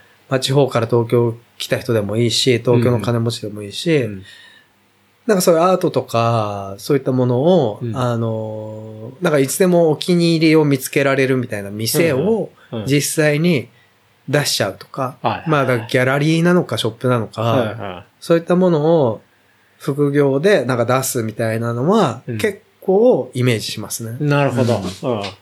それ面白いですね。うん。ないじゃない？だって、例えばキネの作品が結構種類があって、で買えるとか、はい。はい。で、やっぱネットって、うんまあ言語の問題もと、ネットっていうか、まあ、ラクマとはいかメルカリとかって、まあ言語の問題もあって日本語しか対応してないし、確かに。あとね、やっぱリスクで言うと、偽物かもしれないとか、そういったことも結構あるわけじゃないそうっですか。すよね。ありますよね。うん、で、もう一つは、個人売買だから領収書が発行されなかったりするはいんですよ。はいはいはい。うんまあ、領収書使いたい層はうん山ほどいますからね。そうそう、いるから、うんで、ね、ちゃんとその領収書が出て、はい。で、あの、原価償却とかもさ、うんいくら以上だと、みたいなそういうのがあったりはいするじゃないですか。っうんていうのを、あのー彼らにとって買いやすいショップを作るっていうのは、ちょっとイメージとしてはあります。なるほど。うん。それは、かなり需要がありそうな。ね、こっからね、もっと、アート今バブってるって言っても日本のアート市場って世界に比べると本当にままあだちっちゃいって言われてて、ちっちゃいですねで、なった時に、うんあのーそういったところに入っていこうかなっていうのはこの趣味の延長で、うんうんあのー仕事になるかもなっていうイメージはありますね。はいいやー、楽しみですね。で、あの、レセプションにポギーに来てもらいました。しつこい。しつこい。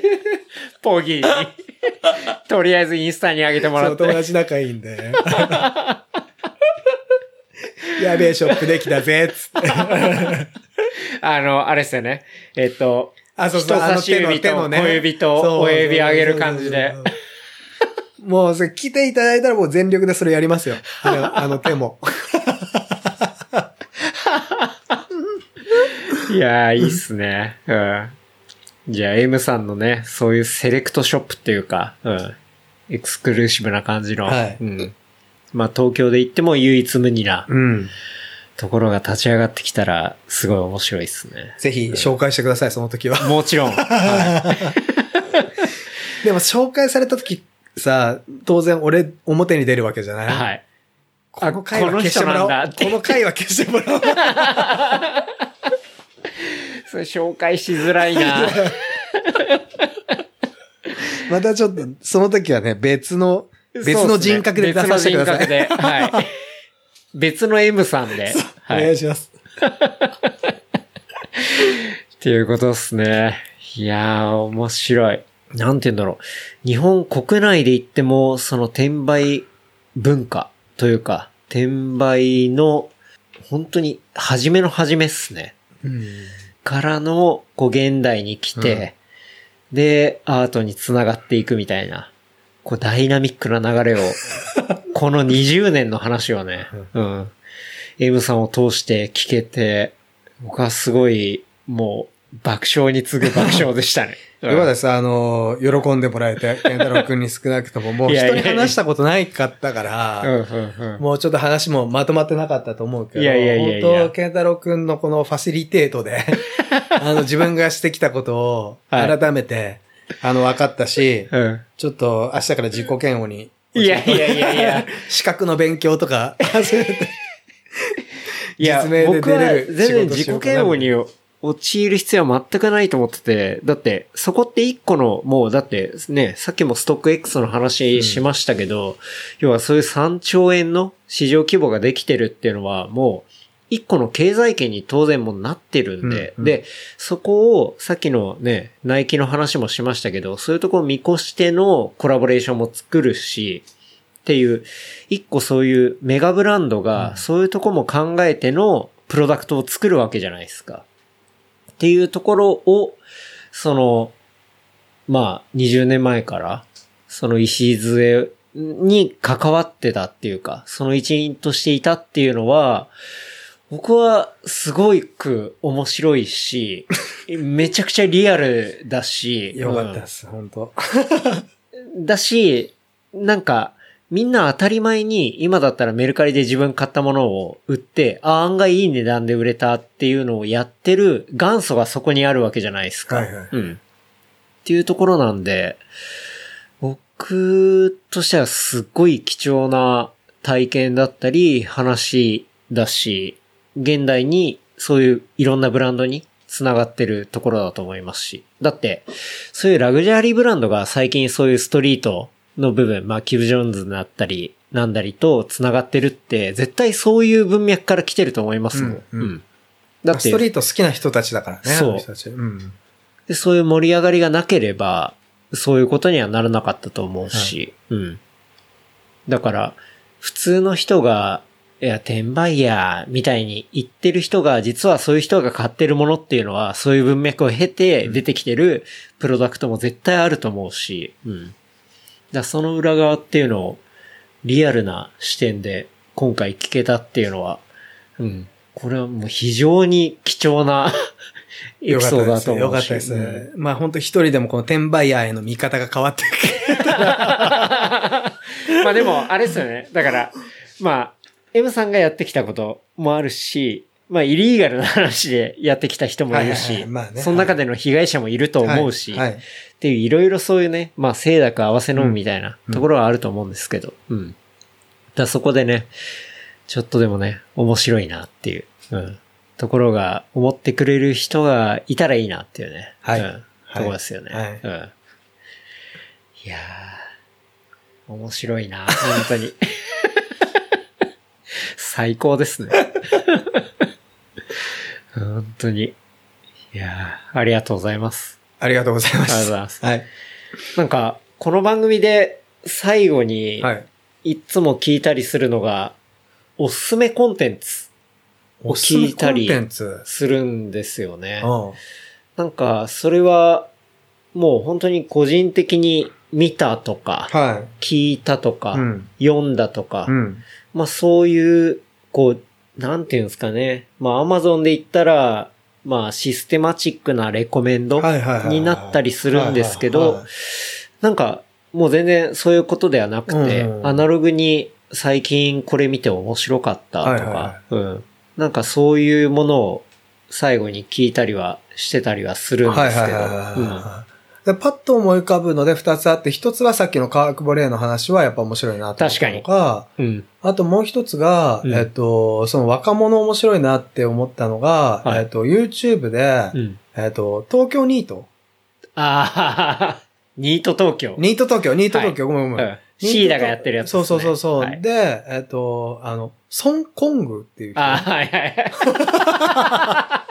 あのエピソードはレジェンドですよね。面白いね。ね。で、最近、あのーえーゴンザレス、丸山ゴンザレスのとこにも取り上げられてて、はい YouTube で。はいで、えっ、と、見て、うん。えっと、やっぱ若者のあのさ、パワーがさ、はい最高だなって思ったね。それこそ、うんうん俺がその東京初めて出てきて、えっと、まあ、文脈は全然違うけど、うん。ああいうなんかストリート感みたいなところはいはい。でサバイブしてた感じが、うん。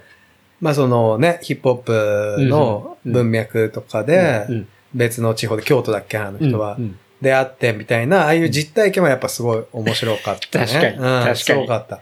あともう一個あるな。もう一個はやっぱツイッターで、これはもうめちゃめちゃメジャーだと思うけど、あのジェットリーみたいな、あ、ジェットリー、わかる。いるじゃんはい。Z リー、ゼットリーさん。そうそう Z、アルファベットの Z で書いて、リーはまあ、あの、新宿の人ですよね。そうそうそうそうそうそう、で、何やってるかよくわかんない人なんだけど、あの人のコンテンツとかまあたまに見るね。はいああ、確かに。うん。やっぱツイッター、YouTube、あとウェブで、さっきのボーグのやつはウェブで見たし、うんうんそっから見てるかな。で、ツイッターで言うとやっぱジェットリーが、うん、うんえっ、と、本当ここ何週間だけど、はいその、あれ、炊き出しとかやってんの？やってますよね。うん、で、ちょっと前に、さっき言ったその、東横ガールズはい。の中で、うんあの、キングみたいに言われてるホスト崩れの男が、はい。えっとね、ホームレスちょっとボコっちゃったり、ホームレスのところに、あの、爆竹みたいの投げたりとかしてるのがあったのね。はい。で、それで、あの界隈の人が怒って、はい。で、拉致ったの。この間。ほで、拉致って、う。うん。えっと、鎖スタジオに連れてって、MC 感出てきた。こそうこで。そう。で、そこでラップさせて、それを曲にしてアップしてんのよ、今。味わけわかんない。すごいな。わけわかんない。へお前ここで、なんかいいラップしないと刺すぞって今脅してます、みたいなのが、ツイッターで書いてあって、はい。はい。で、それでラップさせて、それを鎖の人たちに、は いあの、ちゃんと編集させて、はい。それをね、今アップしたんだけど、それ結構面白かったね。やばいな。うんうんすげえ。で、さ、警察とかってさ、うんあの、本当の証拠がないと逮捕できないとかさ。やっぱそういうのがあるけど、そうですね。ああいうなんか自警団的な人はいはいが街を浄化してるみたいのを、はいなんか目の当たり、まあ、浄化してんのか知らんけど、で、ラップさせてはいたのね。はい。それ結構ね、面白かった、最近面白いうん、超面白かった。それいいっすすね。ぐ見て、ほんとすぐ見見て。ちょっと探しますわ。うんすぐ出てくるから。あと、小ネタで言うと、はいあの、昨日、呂布カルマが、はい。福岡でライブした後に、はい。あの、そのライブで一緒に出てたバンドマンとツイッター上で喧嘩してた。なんで喧嘩しちゃったんです えっとね、ほんと小ネタなんだけど、かはい。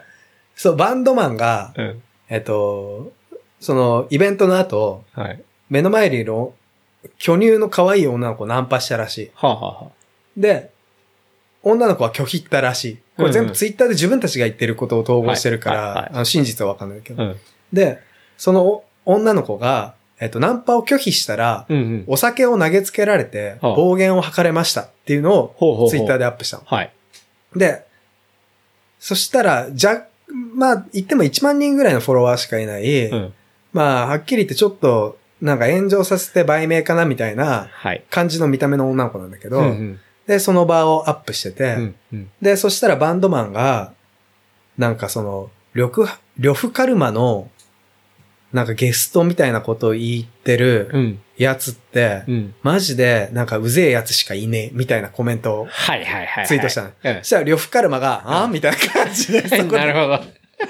絡んでって、はいでもそっから完全に場外バトルで、呂布カルマ対そのバンドマンみたいになって。もう、ほ当人の女の子は関係なくなっちゃってんですね。で、呂布カルマが、な、なんだてめえみたいになって、で、そのバンドマンが、あの、反論してみたいのを、はいはいなお互いがな、リツイートしながら、やってるっていうくだらないのが、あの、今朝3時4時ぐらいにあって、あ、ああ。それを見ながら寝ました。いやー、ツイッターとかそこら辺面白いっすよね。や面白いですね。うん面白い、うん面白い。だから、うんまあ本当今のは小ネタだけど、うん、うん。あのーね、なんか生身の人たちが、うん。あのね、マスメディアとか通さずにはい。発信しうん、てうん。やってる、まあある意味それもストリートじゃないですか。そうっすね。うん。そういうのを見るのは結構面白いですね。面白いっすね。うん。いやー、おすすめコンテンツ 出ましたね。こんなんでいいんすか？はい。他の人の聞いてないからさ、ちょっとレベル感がわかんないですけど、大丈夫ですか？いや、いいっすね。おすすめコンテンツいっぱい出ましたね。まずは、カークボレーの、はいはいはいはい防具のインタビューからの、えっと、何だったっけな。なんだったっけ？自分でも忘れちゃった。なんだったっけジェジェットリー。そう、ジェットリー。ジェットリーの、そう、東横ガール東ズ横ガールのズの、キングをはい。拉致っでて、ラップさせるっていうのと、っていうことですね呂布カルマですね。はい。MC 感も出てきながら。はい MC 感もね。うん。まあ結局、初版で捕まりましたけどね。ね。う。うんん。ありましたね。いやー、いいコンテンツいっぱい出ましたね。はいあ、と、もう一個だけあった。ありました？もう一個だけあっ来たた。あのさ、はい。これはもうみんな知ってる？ハイパーハードボイルドグルメリポートって知ってる？え？知らないっす。こハイれ、パーハードボイルドグルメリポート。これね、面白いからね、秋太郎くん普通に、はあの、おすすめするんだけど、い。はあの、要は、あの、はいクレイジージャーニー的な、い。うんうん。あの、世界のちょっと、ね、ゲットみたいなところに行っそこをレポートするっていうコンテンツなんだけど、はで、そこの切り取り方は、うん。えっと、そういうなんかゲットにいるやつの、はい。あの、飯はを見ると、その人の生活が見えてくるみたいな切り取り方で、はい。はい。あの今日食う飯見せてくださいみたいな。感じで潜入していくっていう。で、それやってるディレクターが、はい。あの、なんか、なんだっけ、あの、テレ東のすごい看板のアナウンサーだった人の旦那なんだけど、ほう。大橋さんだっけ？違うかな？誰だっけ？ほうほう。まあ、なんだけど、うん結構それはね、面白いのでおすすめです。えー、うん。ハイパーハードボイルドグルメリポート。うんこれネットフリックスにも上がってるし。上がってるし、アマゾンでも見れうんるし。普通に、うんあの、民放で放映もしてるのを。やってて、結構。面白い面白そうというのか、うん。あの、自分の、なんだろう、世界が広がる感じはしますね。うん、うん、うん、うん。確かにまあ食を見ていくとそこのうん土地の文化とか、うんまあそういうものがわかるっていうのはありますもんね。最近のやつだと、フィリピンで、はいえっと、瓦礫とかから、はあの、炭を作る仕事をしてる町みたいのがあって、ほで、まあ、いわゆる日本でいうブラックみたいなところなんだけど、はいはいはで、そこで働いてる子供に密着して、う。うん。で、とか、で、その前に、そのフィリピンで、そこに行く前にたまたま会った少年を追いかけてたら、はその少年は、あの、フィリピンって、日本でいうマクドナルド的な感じで、ジョリビーい。ジョリビーありますね。あの、蜂のマークのそうそうそうそうやつですね。で、ジョリー。ビーの、うんえっと、お店で、あの、ゴミ箱に食べ残しで捨てたやつを回収して、はい。それをもう一度揚げて、はそのブラックみたいなところでうん。販売してるひ人がいるんだけど、ほう。そこで回収してそこに売って何十円とか稼いでる仕事をしてるとか、はあで、炭の方も、あの、親が離婚しちゃって、うん。えっ、と、街に出て、うんうん。いろんな、そう、瓦礫とかを集めて、うん。で、それを炭にしてもう一回売るんだけど、うんうん。一日何百円とかしかもらえないし、はい。はい。そうすると、当然、あの、瓦礫だから、いろんな、なんか良くない、あの、化学物質みたいなものを吸っちゃうから、い結構みんな早死にしたり病気したりするみたいな仕事をしてるとか、うんまあそういう飯視点で、いそういうところに、うん。あの、切り込んでいくっていう番組があうって、これ結構普通に面白いです。へはいえ、面白そう。これちょっとちょっと本当。呂布カルマの話せずにこの話すればよかったね。いや、これいいっすね。ううんん、うん、うん。それはね、面白いですよ。面白いって言っていいのかもわからない。うん。まあでも、こう、興味深いってういう。ん。うんうん。でね、なんか、ちょっとね、なんか別にその人たちを下に見るわけでもないけど、自分の環境に感謝したり、うん。あとはそういう人たちが世の中にいるから、なんか社会に自分が還元できることなんかないかなって、うん。まあう、んうんちょっと考えたりとかするきっかけにはなります。なるほど、うんなるほど。いや、もういっぱいおすすめコンテンツ出て、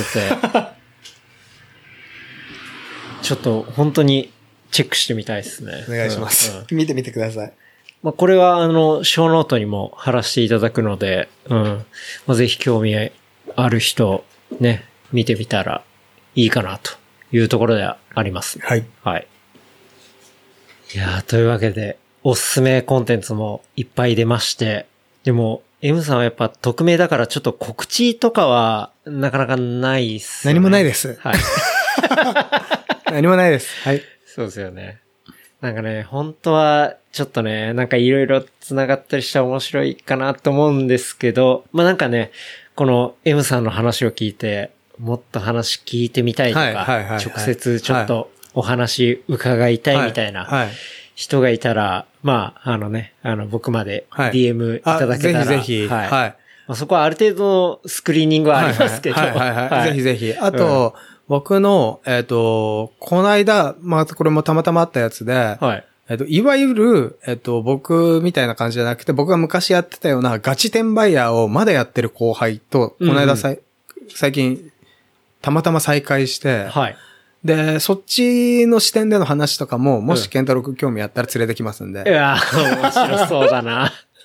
もうガチ、うんガチ、あの、スニーカーとかの転売とかで、はいはい今生計立ててる後輩がいて、もうそれ一本で。それ一本で。あうんすごいな。